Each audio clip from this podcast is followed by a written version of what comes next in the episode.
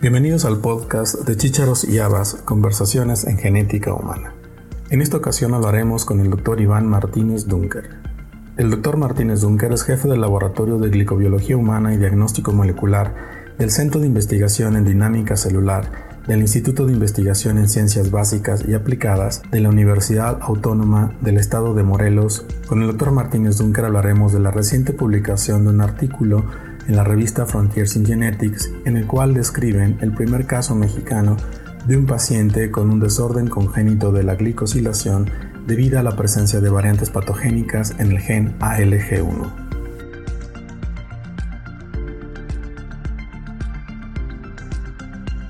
Hola Iván. Hola, hola, muy buenos días a ti y a todos los que nos siguen. Un gusto estar contigo y con este esfuerzo tan interesante, este podcast. Soy médico cirujano, pero bueno, muy temprano, eh, terminando la carrera, me interesé por la investigación y dentro pues, de esas líneas de investigación a lo que me dediqué. Mi tesis doctoral fue al estudio de la glicobiología, que es una rama interdisciplinaria que se dedica a estudiar los azúcares, pero más allá de lo que comúnmente nos, nos enseñan, digo, igual y ya cambió ahora, pero pues muchas veces hemos entendido a los azúcares como moléculas de las cuales obtenemos energía, ¿no? Este, tenemos muchos, varias pesadillas con esas rutas bioquímicas, algunos, ¿no?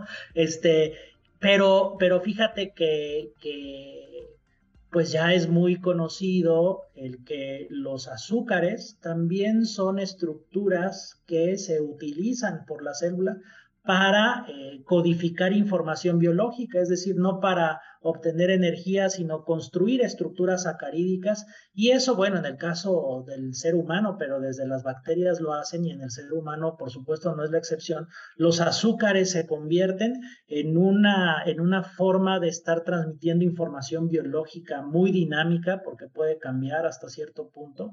Y bueno, todo esto está codificado por, eh, por supuesto, por, por enzimas, que es un proceso enzimático. Y eh, pues lamentablemente en, algunos casos hay seres humanos que nacen con, con mutaciones, con variantes patogénicas que afectan algunas de las enzimas u otros elementos asociados para poder construir estas estructuras de azúcares llamados glicanos. Y bueno, pues eh, al ser tan importantes para eh, la comunicación entre las células, pues estará generando eh, distintas enfermedades, ¿no? Entonces, bueno, pues eso es lo que, lo que nos hemos dedicado en parte en el laboratorio, además de entender la función de los glicanos en las infecciones, en la respuesta inmune.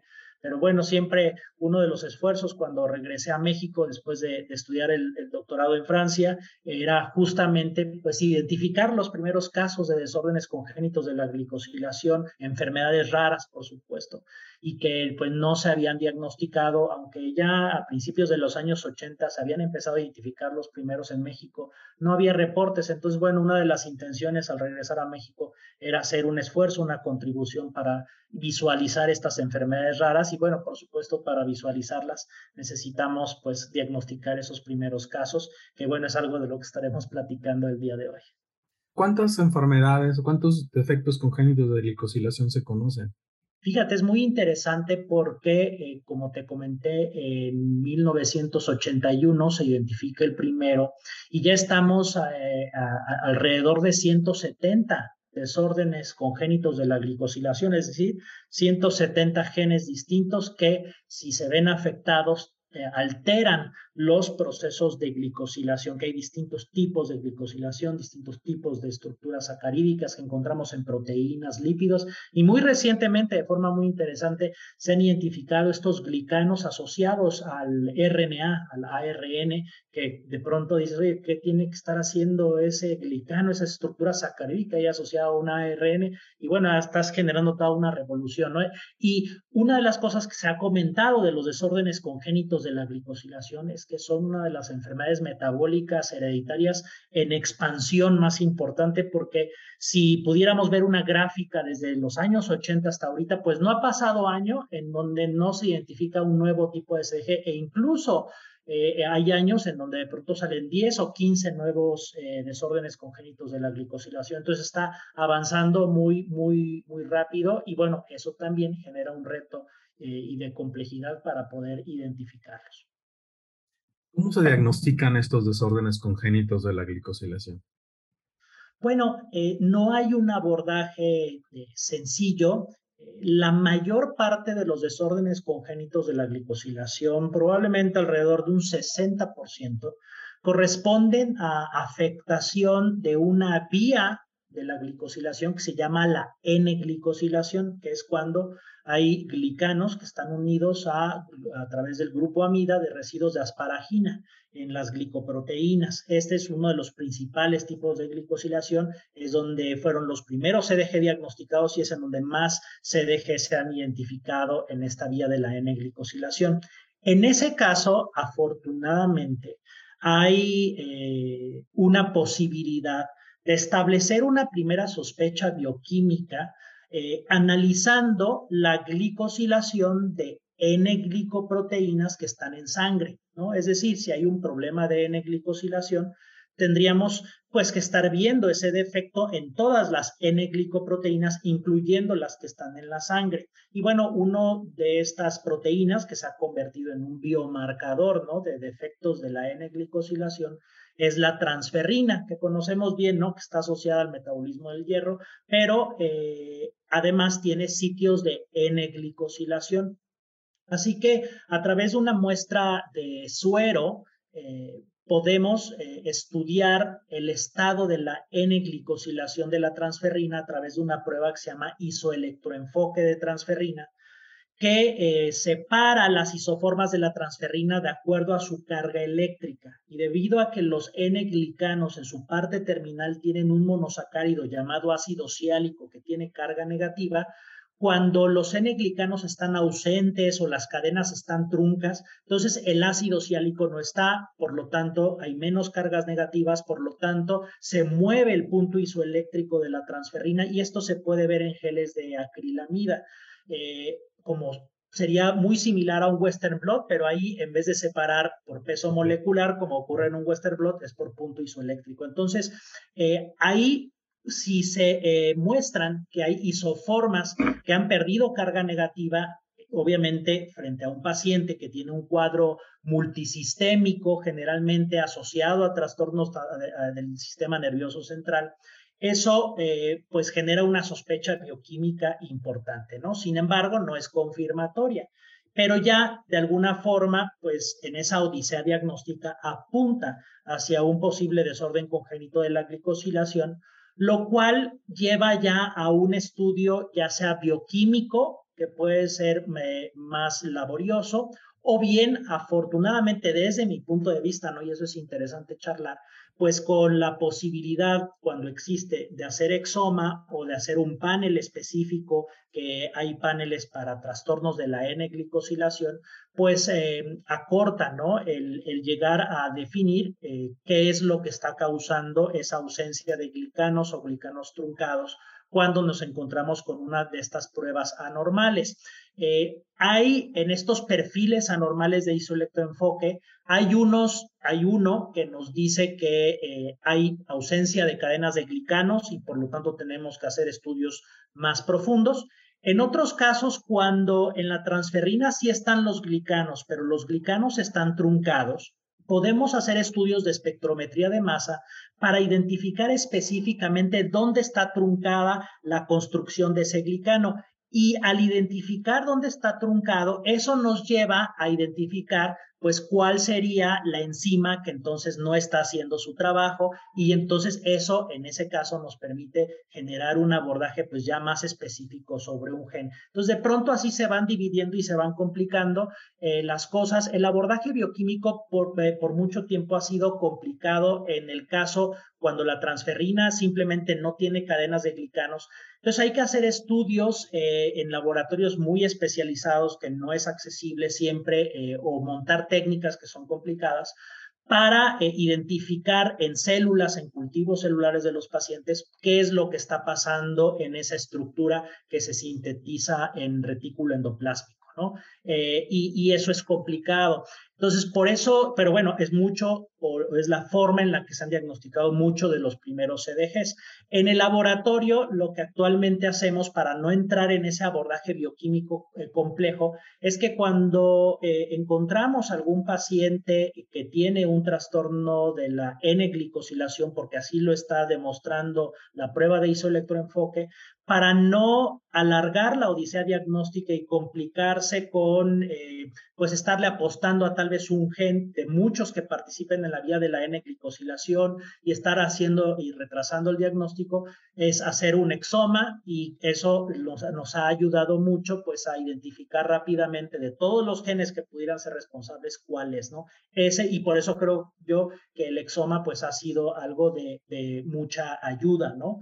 Eh, algo interesante que estoy viendo que ocurre cada vez más en México y seguramente tú lo estás viendo también, es que, por ejemplo, los primeros casos de CDG que, diagnosticamos, eh, pues lo hicimos a partir de una sospecha clínica, porque eran pacientes con, bueno, que ya tenían tiempo que no tenían diagnóstico, no se había alcanzado el diagnóstico con lo que más se tenía a la mano en los hospitales, eran pacientes que tenían afectación del sistema nervioso central, enfermedad multisistémica, y bueno, se me contactaban para pues trabajar en este isoelectroenfoque y a partir de ahí se iba caminando cuando salía normal esta prueba.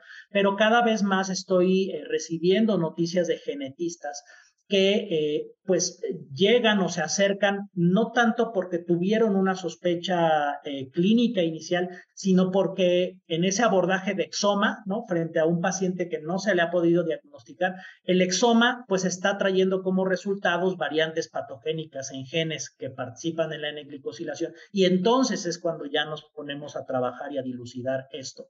Esto es en el caso de la N-glicosilación. En el resto de los desórdenes congénitos de la glicosilación, desafortunadamente no hay biomarcadores tan disponibles como la transferrina y entonces ahí es mucho más fuerte la sospecha clínica y empezar a hacer algunos estudios sobre esa sospecha clínica dirigidos a ciertas actividades enzimáticas o ciertos glicanos, muchas veces a través de biopsias o de citometría de flujo y, y ya ahí es un algoritmo más complicado, ¿no? Bien. ¿Sigue siendo válida la clasificación de desórdenes tipo 1 y tipo 2? Mira, eh, el, yo diría que sí es válido si nos enfocamos a esa clasificación solamente cuando hablamos de desórdenes congénitos de la glicosilación que afectan la N-glicosilación. Los de tipo 1, la N-glicosilación se divide en una etapa que ocurre en retículo endoplásmico y otra en Golgi. Entonces, los de tipo 1 son cuando afectan el retículo endoplásmico, los de tipo 2 en Golgi, ¿no? Pero eso es muy, eh, digamos, limitado a cuando platicamos sobre trastornos de la N-glicosilación.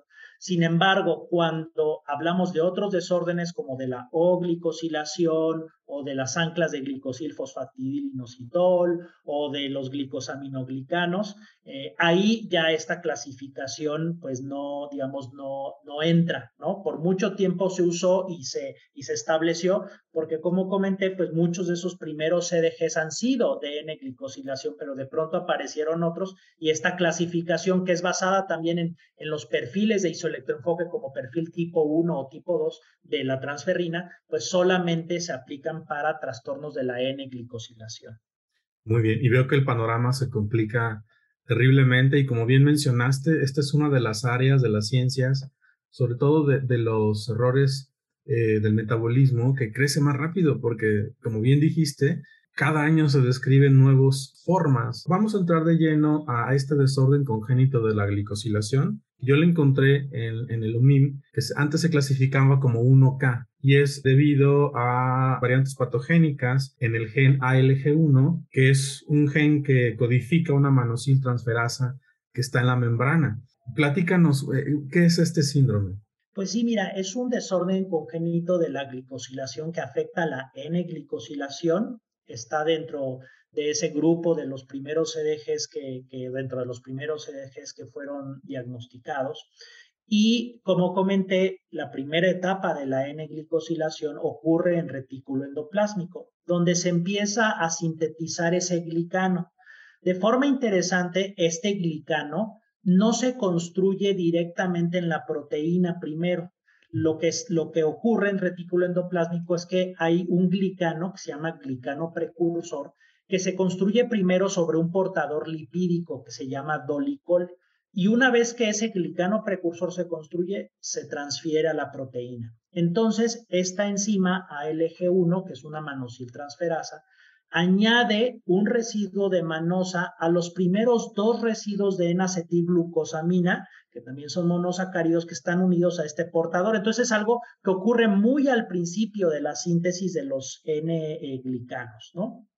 Y bueno, pues una de las, de las eh, características, como muchos de los CDGs y de los trastornos que involucran la N-glicosilación, es que pues se ven caracterizados por una enfermedad multisistémica y sobre todo con un cuadro neurológico. ¿Cierto? Y en algunas ocasiones, pues también hay ciertas dismorfias, ¿no? Como microcefalia, macrocefalia, eh, cejas espesas, ¿no? Eh, eh, también puente nasal deprimido. Entonces, esto puede ir variando, ¿no? Y sobre todo, creo que algo interesante que comentar es que pues a veces con respecto a lo que está reportado en otros países, frente a nuestra población que ha sido poco estudiada, ¿no? Con los desórdenes congénitos de la glicosilación y con muchas enfermedades raras, pues a veces los cuadros clínicos eh, también pueden ser diferentes, ¿no? A lo que ha estado reportado.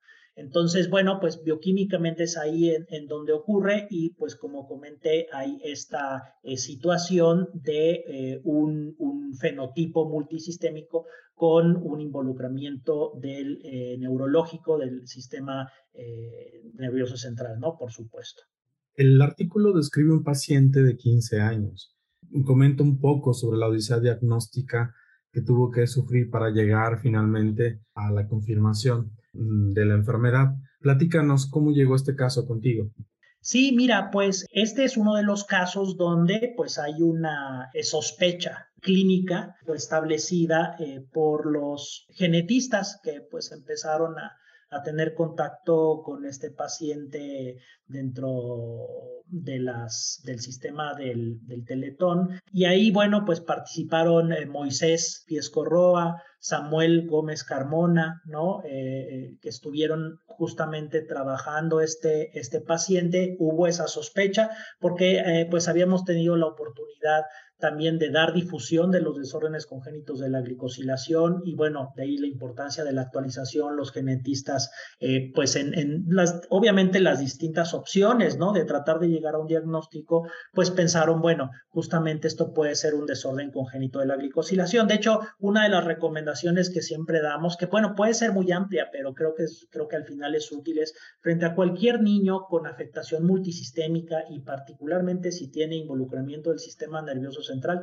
hay que descartar un desorden congénito de la glicosilación, ¿no? Entonces, bueno, pues en ese sentido se, se fue dando seguimiento a este paciente con las complicaciones y creo que es importante eh, comentarlo de que bueno, los pacientes no siempre tienen la posibilidad de trasladarse en pandemia, encontrarlos, ir a buscarlos, ¿no? Y, y al, final es un gran esfuerzo eh, que, que, se hace y creo que es meritorio porque pues no siempre ocurre en otras partes del, del mundo, ¿no? Entonces creo que se hizo un gran esfuerzo para eh, no estar esperando al paciente, sino también dar todas las posibilidades de acercarse a él, a su entorno, para pues poder tener las muestras que nos permitieran seguir estudiando esto, ¿no? Y, y, entonces, bueno, a partir de eso, pues lo que hicimos fue justamente un... Eh, isoelectroenfoque. Y entonces, bueno, en ese isoelectroenfoque, pues encontramos un isoelectroenfoque de tipo 1, eh, anormal, donde se mostraba que el paciente tenía una hipoglicosilación de la transferrina. Eso nos llevó a hacer estudios confirmatorios más especializados estructurales por espectrometría de masas que confirmaron que efectivamente había una, una hipoglicosilación. Y bueno, en ese punto en donde tienes a un paciente que, que, está siendo confirmado con una sospecha bioquímica de un desorden de la N-glicosilación, eh, es ahí en donde se complica, ¿no? Tienes, como comentaba, ese camino de decir, bueno, todos los genes que pueden estar causando un trastorno de la N-glicosilación son más de 30 o 40. Entonces, pues te imaginarás que, de pronto dices, bueno, ¿qué hago? Y, y puedes tratar de ver el cuadro clínico y decir, pues probablemente es este gen, pero este también se parece. Y entonces ahí puedes entrar en un poco como una apuesta de decir, pues tal vez este gen, vamos a hacer todo para secuenciarlo y ver si es o no es, ¿no? Pues resultó que sí o resultó que no, y después vamos a otro. Y eso imagínate el costo y el tiempo, ¿no? Y, y algo que comentamos en el artículo, es justo esta odisea diagnóstica. Estamos hablando de un niño de 15 años que creo yo no tendría que estar llegando a un diagnóstico a esa edad, además de tomar en cuenta que una hermana de él murió, ¿no? También a los 15 años seguramente de la misma enfermedad y nunca se llegó a un diagnóstico. Entonces, imaginemos la odisea diagnóstica no solamente del niño, sino de la familia en su conjunto, ¿no?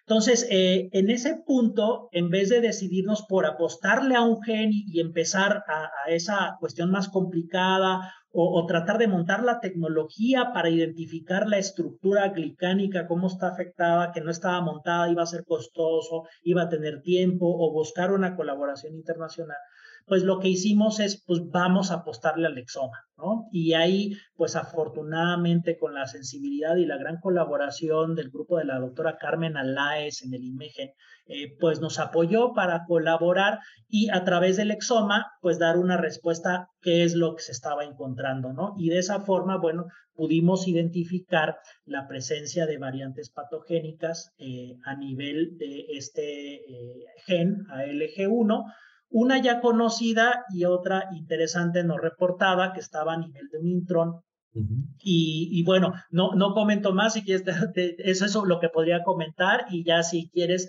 podemos un poco platicar de eso, ¿no? Pero más o menos ese fue el camino y por eso he insistido que, que para nosotros el, el poder eh, generar o tener la posibilidad de, de, un exoma, que bien podría haber sido un panel, ¿no? Dedicado a N-glicosilación, pero no es algo que estaba, trabajamos con colaboradores aquí, se optó por eso y eso nos dio una respuesta y me parece que eso en muchos casos es algo que permite recortar la odisea diagnóstica a diferencia de continuar en un abordaje bioquímico al menos en México es complicado. Aparte, el, el diagnóstico molecular tampoco fue tan sencillo porque las variantes patogénicas en realidad estaban asociadas a una variante polimórfica. En realidad había tres diferentes variantes presentes en el paciente, pero me gustó mucho cómo pudieron disecar la presencia de estas variantes, cuál de los padres era el portador de cada una de ellas y luego la validación de mm, isoformas para determinar qué tipo de,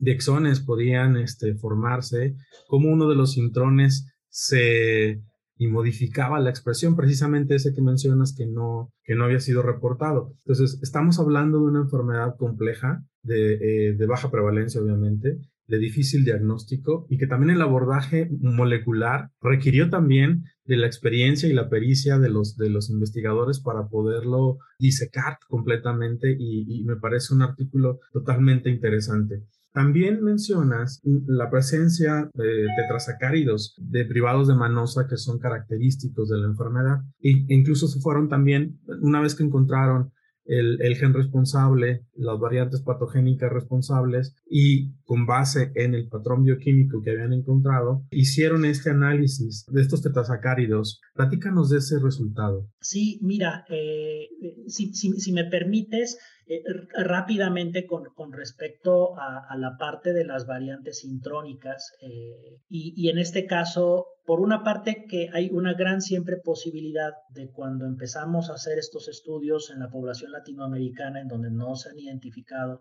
muchos desórdenes congénitos de la glicosilación, de tener la oportunidad de encontrar pues variantes no reportadas. Y en este caso, pues variantes que además tienen la posibilidad de estar afectando el splicing. ¿No? Y ahí el único comentario que quisiera hacer, además de que te agradezco, bueno, pues este reconocimiento al trabajo de, de no nada más quedarse a nivel genómico, sino decir, bueno, cuál es el efecto a nivel de los transcritos y ese trabajo que hicimos, es justamente mencionar que al menos lo que hemos, yo he podido ver en los CDGs, no, no sé qué ocurre en otras, en otras enfermedades raras, es que muchas veces cuando hay una mutación que teóricamente eh, indica que va a generar un splicing, ¿no? Eh, muchas veces se queda la descripción a ese nivel y no se hacen los estudios para identificar realmente cuáles son los efectos. Y yo creo que el abordaje que hacemos, lo que demostramos que ocurre, es algo que debemos hacer más eh, en todo lo que son los reportes y el estudio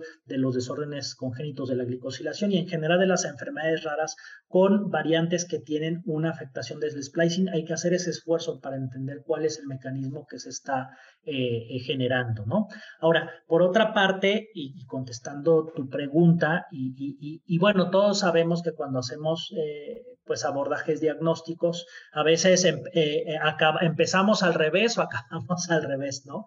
Y, bueno, en, habíamos establecido esta sospecha bioquímica por isoelectroenfoque, exoma que nos indicaba variantes en el gen, eh, estudios a nivel de transcriptoma que eh, mostraban que las variantes, una ya conocida y la otra que no se conocía, pero que estaba generando un splicing, que evidentemente pues estaba alterando la estructura de la proteína y seguramente su función pues había todavía una, una duda o la posibilidad de decir, bueno, ¿cómo confirmamos esto a nivel bioquímico? Es decir, genéticamente se están insertando ahí unos aminoácidos que no deberían de estar, pero ¿cómo demostramos bioquímicamente que, esto sí tiene un efecto funcional, no más allá de lo teórico o lo que uno puede sustentar a partir de los cambios de la estructura?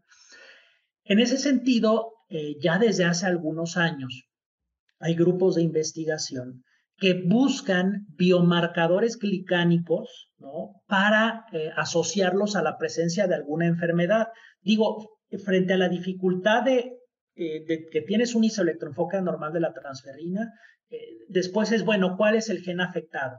y, hay ya sea el exoma o abordajes específicos, pero estaría muy padre que de pronto hiciéramos otro estudio de sangre y que ese estudio de sangre muy rápidamente nos dijera, ah, sabes qué, de todos los genes en este niño eh, o niña, el gen que está afectado es este, ¿no? A través de, la identificación de alguna molécula. Y entonces en esta búsqueda de biomarcadores hay grupos que eh, habían identificado para este desorden congénito de la glicosilación la presencia de un tetrasacárido biomarcador, es decir, un tetrasacárido que está unido a las glicoproteínas, que normalmente no está en personas sanas. Lo normal es, tener un glicano de muchos más monosacáridos, así biantenario, eh, no nada más cuatro, cuatro, monosacáridos, ¿no? Entonces, bueno, en, estudios que empezaron a hacer en pacientes con ALG1, buscando biomarcadores eh, glicánicos que de pronto pudieran aparecer nada más en ellos y entonces rápidamente empezar a diagnosticarlos o diferenciarlos de otros pacientes con desórdenes de la pues encontraron que este tetrasacárido solamente estaba expresado en pacientes con ALG1-CDG. ¿No? Eh, ¿Por qué ocurre este tetrasacárido? Bueno, una de las cosas que ocurre es que este tetrasacárido, tetrasacárido está formado por dos enacetilglucosaminas, una galactosa y un ácido ciálico. Si recuerdan, les comenté que el problema en ALG1-CDG es que a esas dos acetilglucosaminas no se añade la manosa, ¿no? Y entonces normalmente pues ya no ocurre el resto de la síntesis del glicano precursor. Entonces, aquí hay una cosa que ocurre que todavía se está estudiando, pero que al momento en que se sintetizan esas dos primeros azúcares, las dos acetilglucosaminas, eso eh, en algunas proteínas mínimo eh, es transferido, es decir, no se degrada ni se destruye, sino que una porción mínima sí se llega a transferir a la proteína, cuando esto normalmente no ocurre, no, no, no se transfieren nada más dos residuos, se transfieren más de 14. Entonces, pero ocurre que sí, esto sí sucede, en al menos una cantidad mínima de proteínas. Y una vez que estos dos residuos de acetilglucosamina llegan al aparato de Golgi, lo cual normalmente no ocurre, hay enzimas que los identifican como residuos a los que hay que añadirles una galactosa y después a la galactosa un ácido ciálico. ¿sí? Entonces es como una construcción aberrante eh, que ocurre nada más en estos pacientes y que fue identificado en series de estos pacientes como exclusiva de ALG1-CDG, es decir, que cuando hay este tetrasacárido, eso identifica un desorden congénito de la oscilación de tipo ALG1-CDG. Así que nosotros, eh, al final, para confirmar que sí, efectivamente, todas estas mutaciones estaban generando a nivel bioquímico una afectación en la vía de, biosíntesis, pues al mostrar que este tetrasacárido estaba presente, pues eso confirmó que efectivamente estábamos frente a una LG1-CDG, aunque pues ya era bastante sólido el trabajo genético, pero siempre queda la interrogante bioquímica, ¿no? Ahora, esto que comenté al revés, bueno, que si empezamos al revés, es que claro, eh, probablemente si nosotros eh, al haber tenido el isoelectroenfoque de transferrina normal tuviéramos acceso aquí en México a esa prueba o esa medición, pues y nos hubiera salido un el tetrasacárido, entonces incluso antes del exoma, pues ya hubiéramos sabido que era una LG1-CDG y hubiéramos secuenciado el gen LG1 y ya no hubiéramos hecho el exoma, ¿no? Pero es justamente pues biomarcadores que nada más están disponibles en, en Estados Unidos y todavía a nivel, digamos, de, investigación o en ciertos laboratorios clínicos muy especializados. Esto fue en particular en el Hospital de Filadelfia. Y en nuestro caso, pues ya frente a esa necesidad de confirmar bioquímicamente, mandamos el suero y se identificó el tetrasacárido, pero pudimos haberlo hecho antes, ¿no? Pero es algo que, que, bueno, en esta historia que les cuento, pues hay un aprendizaje que se va dando de que, bueno, ya hay biomarcadores, al menos para LG1-CDG, que cada vez que sean más accesibles, pues al, después de tener un isoelectroenfoque normal de transferrina, podemos buscar estos biomarcadores y si resultan presentes, pues ya nos llevan hacia eh, el gen, ¿no? Y eso pues también es algo muy fácil, muy útil Desafortunadamente en México eso requiere de infraestructura tecnológica que todavía no está disponible aquí, pero se puede colaborar con los Estados Unidos eh, y con estos laboratorios en el Hospital de Filadelfia para eh, tener la, la, medición de, este, de estos tetrasacáridos biomarcadores, algo que se está intentando buscar para otros desórdenes de la glicosilación si también están generando en ese defecto de la síntesis algún glicano que pudiera ser identificado y que de igual forma desde lo bioquímico nos apunte hacia el gen afectado. ¿En portadores o en los papás también hay elevación o es exclusivo del paciente? Hasta, hasta lo, lo, que, lo que se sabe es que es exclusivo del paciente. Ahorita no recuerdo si llegaron a medir a los papás, me parece que, que no, o si lo hicieron no encontraron ninguna alteración, porque este, esta, la, la, presencia de este tetrasacárido es algo completamente anormal, es algo que no debe ocurrir. Si hay una glicosilación íntegra, no ocurre. Entonces, eh, la cantidad de estas dos acetilglucosaminas que se debe de producir sin ninguna alteración y que se generen tal cantidad que fuerce la maquinaria para transferir esos dos azúcares a una proteína, tiene que ser frente a un contexto bioquímico disfuncional que en el caso de al ser autosómicas recesivas, el ALG1-CDG como muchos de los CDGs, con algunas excepciones, son autosómicas recesivas, en, los padres no se llega a ver este defecto eh, bioquímico, ¿no? Hasta, hasta donde sé, y, pero bueno, pues sería cuestión de irlo a ver. En ocasiones sí se llega a ver que los papás pueden tener una actividad enzimática reducida. Sin embargo, esta actividad enzimática reducida no conlleva a un trastorno bioquímico evidente en cuanto a la síntesis del glicano. Eh, eso solamente ocurre frente a dos alelos afectados y de ahí que sean pues estructuras que nada más van a estar presentes en los pacientes y no en sus papás. Y ahora, en relación a los trisacáridos, ¿también forman parte de este proceso aberrante de, formación de estas moléculas? Así es, eh, cuando, cuando también se mide el trisacárido, ¿Qué pasa? Que están los dos en acetilglucosaminas y la galactosa. En el caso del tetrasacárido es lo mismo, pero con el ácido ciálico. Normalmente en la síntesis de los N-glicanos, el ácido ciálico está sobre la galactosa. Entonces, esto ocurre en general en, las N-glicoproteínas. A veces terminan en galactosa y, el ácido ciálico no está. Entonces, eh, la presencia tanto del tetrasacárido como del trisacárido responden a la misma problemática donde una estructura truncada del retículo endotelial encuentra la forma de llegar al Golgi y en el Golgi es modificado con galactosa y con ácido ciálico, que es lo que normalmente ocurre con los glicanos, pero no sobre dos en acetilglucosaminas, sino sobre estructuras más complejas. Pero bueno, es una, digamos, es una falla ahí de algo que se filtra, no de una estructura normal que se filtra, que es modificada como si fuera la estructura normal, y esto es parte de la misma, digamos, del, del mismo trastorno. ¿no? Aquí tenemos un ejemplo claro de lo que ocurre a nivel genómico, a nivel de la transcripción y a nivel de la producción de, bueno, de la modificación eh, de estas proteínas o de estas futuras proteínas. Y sobre todo también como a nivel proteómico pudieron encontrar estos biomarcadores que como bien dijiste, si estuviera disponible la tecnología, pues facilitaría mucho la identificación de estos problemas. Hablando de eso, ¿la frecuencia de, de esta enfermedad eh, se ha estimado? Pues bueno, sí, obviamente son de las enfermedades raras y, no podemos decir ¿no? en la población latinoamericana eh, cuánto es. Se, se, estima pues del orden entre uno eh, de cada 20 mil o uno en 50 mil, ¿no? Son rangos muy, muy amplios y, y, y, algo que, que yo creo que, que ocurre, aunque sí seguirán siendo enfermedades raras, es que eh, pues no se están diagnosticando, ¿no? Incluso en países desarrollados que sí se diagnostican más, hay una gran falta de, de, sospecha clínica y los estudios eh, pues bioquímicos o genéticos para establecer un diagnóstico, ¿no? Y en México, eh, pues sabemos que eso sigue siendo un gran reto, el, el, el, conocer exactamente cuál es la, la prevalencia, ¿no? Digo, no, no creo que sea diferente a otras enfermedades raras y a estos rangos que acabo de comentar, ¿no? Por ejemplo, el, el PMM2-CDG está en estos rangos dependiendo de la población. Es el, el PMM2-CDG también es, un, es el primer CDG que se identifica en la N-glicosilación, es el más frecuente y tiene esta prevalencia entre 1 a 20 mil a 1 a 100 mil, ¿no? Dependiendo la, la, la, región.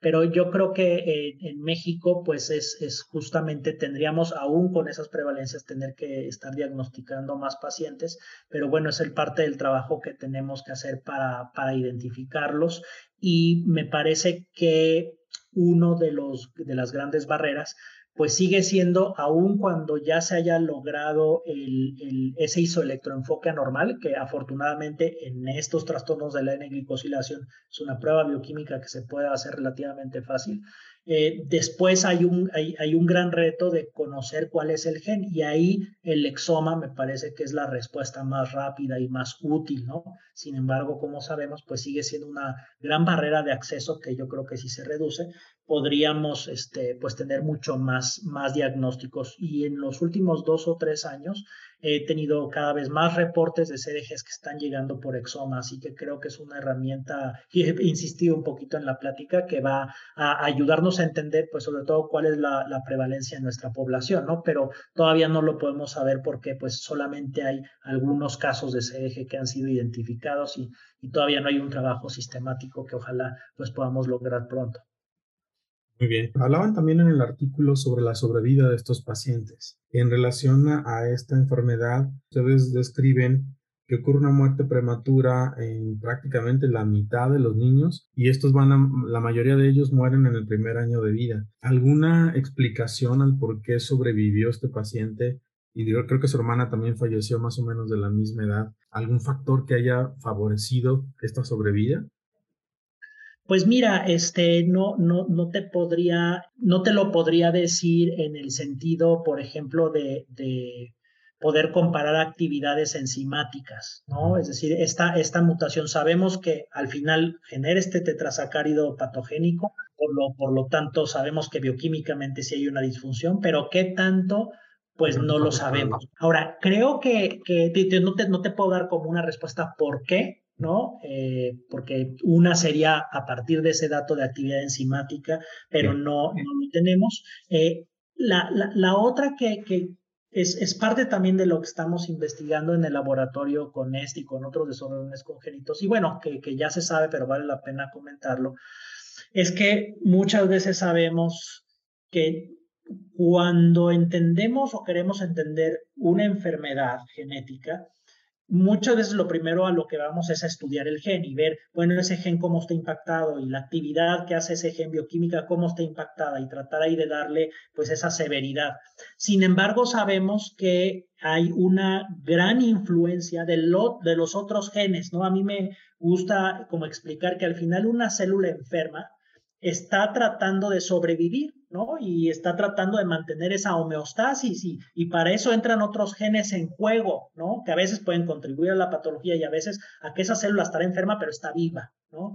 Eh, y en ese sentido, creo que eh, mucho depende también del contexto del genético del paciente, ¿no? Y yo creo que ahí eh, pues tendríamos que, empezar a, entender la participación de otros genes en dar esta sobrevida o incluso a veces en una muerte prematura o por qué pacientes con la misma variante patogénica eh, tienen a veces manifestaciones de severidad distintas, ¿no? Entonces, eh, no podemos dar, no te puedo dar una respuesta clara en este sentido, pero podría estar asociado a que fuera una, una mutación que enzimáticamente genera enfermedad, pero no es grave, que fuera, digamos, leve y, que aunque hay enfermedad no es tan severa, o bien que pues hay un contexto genético robusto que está permitiendo que esto pues llegue a, tener pues al menos una sobrevida de, 15 años, ¿no? Hasta este momento y creo que a diferencia de, su hermana de una forma eh, un poco más estable, eh, y, pero bueno, es, es, parte de esa complejidad, ¿no? Que nosotros mismos estamos enfrentando de entender la enfermedad más allá de un gen enfermo. También sabemos que hay algunos desórdenes congénitos de glicosilación que tienen tratamiento. En este caso particular, ¿se ha estudiado alguna forma de tratarlos? No, desafortunadamente no hay, este, no hay para, para ALG1-CDG, no hay un tratamiento.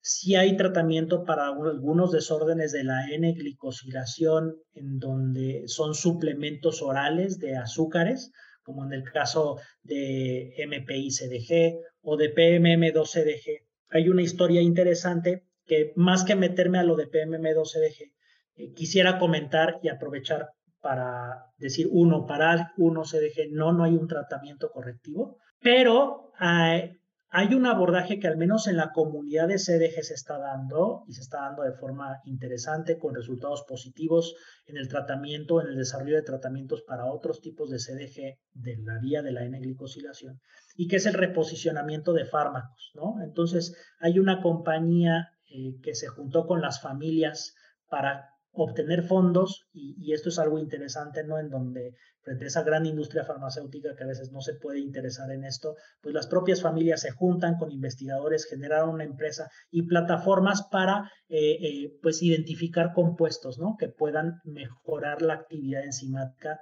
en modelos eh, murinos, de lombrices, de levaduras, en fibroblastos y en ensayos clínicos que aquí no sé si existen en México, pero al menos en Estados Unidos estos ensayos que se llaman N más 1, ¿no? que frente a las enfermedades raras son importantes. Y bueno, creo que el reposicionamiento de fármacos será una estrategia muy interesante que se está explorando en los ejes para identificar nuevos tratamientos y seguramente este junto con otros EDGs se está explorando esa medida, ¿no? Y bueno, yo siempre tengo esperanza en lo de la edición génica, que pueda llegar a, a ser una opción, pero ahorita el reposicionamiento es lo que más ha resultado.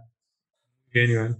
Platícanos sobre tu laboratorio. Sí, pues, pues, somos un laboratorio universitario. Eh, tenemos el reto que pues no estamos dentro de un hospital o asociado a una infraestructura hospitalaria, ¿no? Lo cual pues genera un reto porque, porque pues hay que hacer las conexiones y la vinculación al menos para esta línea de investigación. Entonces, bueno, yo ya regresé a México después de terminar el, el, postdoctorado, pues hace 15 años. Entonces, hace 15 años formamos el Laboratorio de Glicobiología Humana y Diagnóstico Molecular y, ahí pues hemos estado trabajando con distintas líneas de investigación en el Centro de Investigación en Dinámica Celular de la Universidad Autónoma del Estado de Morelos.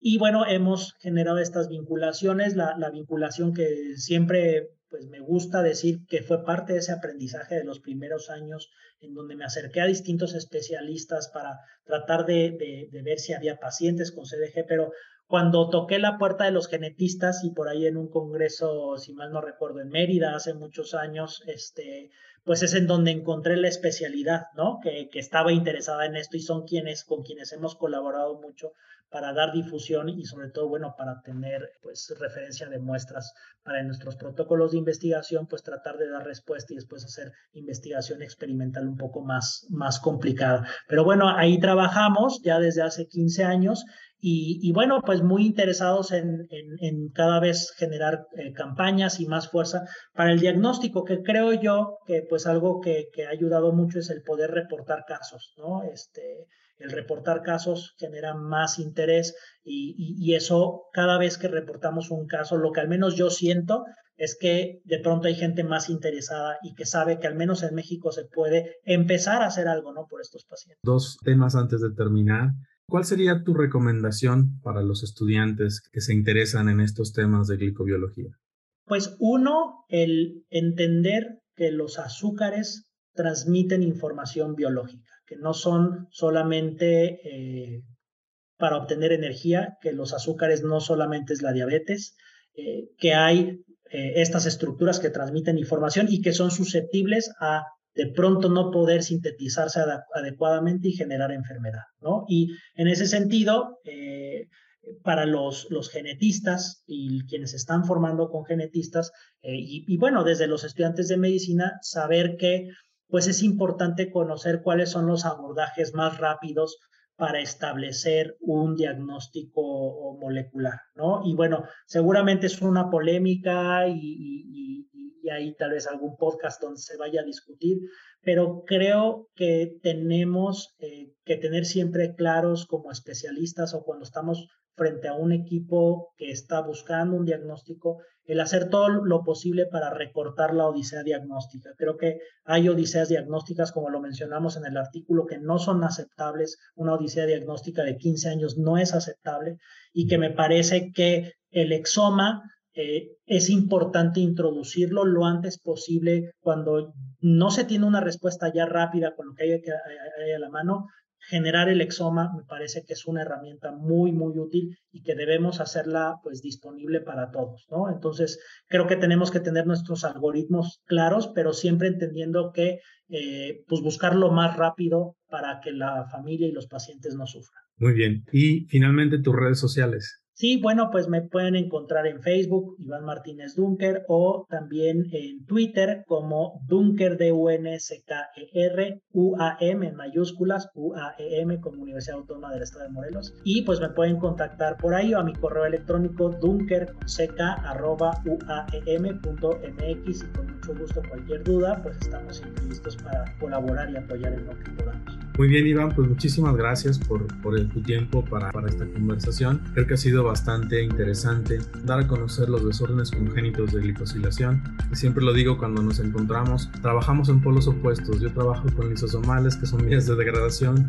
Tú trabajas con desórdenes congénitos de glicosilación, que son defectos en las vías de síntesis. Pero al final estamos eh, trabajando desde diferentes trincheras con pacientes y eso es muy importante. Te agradezco mucho este tiempo. El artículo que platicamos me parece insisto, excelente, la descripción clínica, la descripción bioquímica, el abordaje, el estudio molecular, el exoma y el, estudio de, transcripción. Entonces es un trabajo redondo y eh, les felicito a ti y al equipo por, esta publicación. Y finalmente también te agradezco el tiempo para participar en, este podcast y, lo interesante es que, que se conozca el trabajo que se hace en México.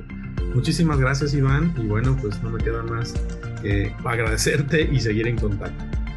Muchísimas gracias por, tu por tus palabras, por este excelente podcast y, bueno, pues seguiremos en contacto para seguir hablando después de, de, más reportes y más desórdenes congénitos de la glicosilación que hay mucho que hablar. Muchísimas gracias.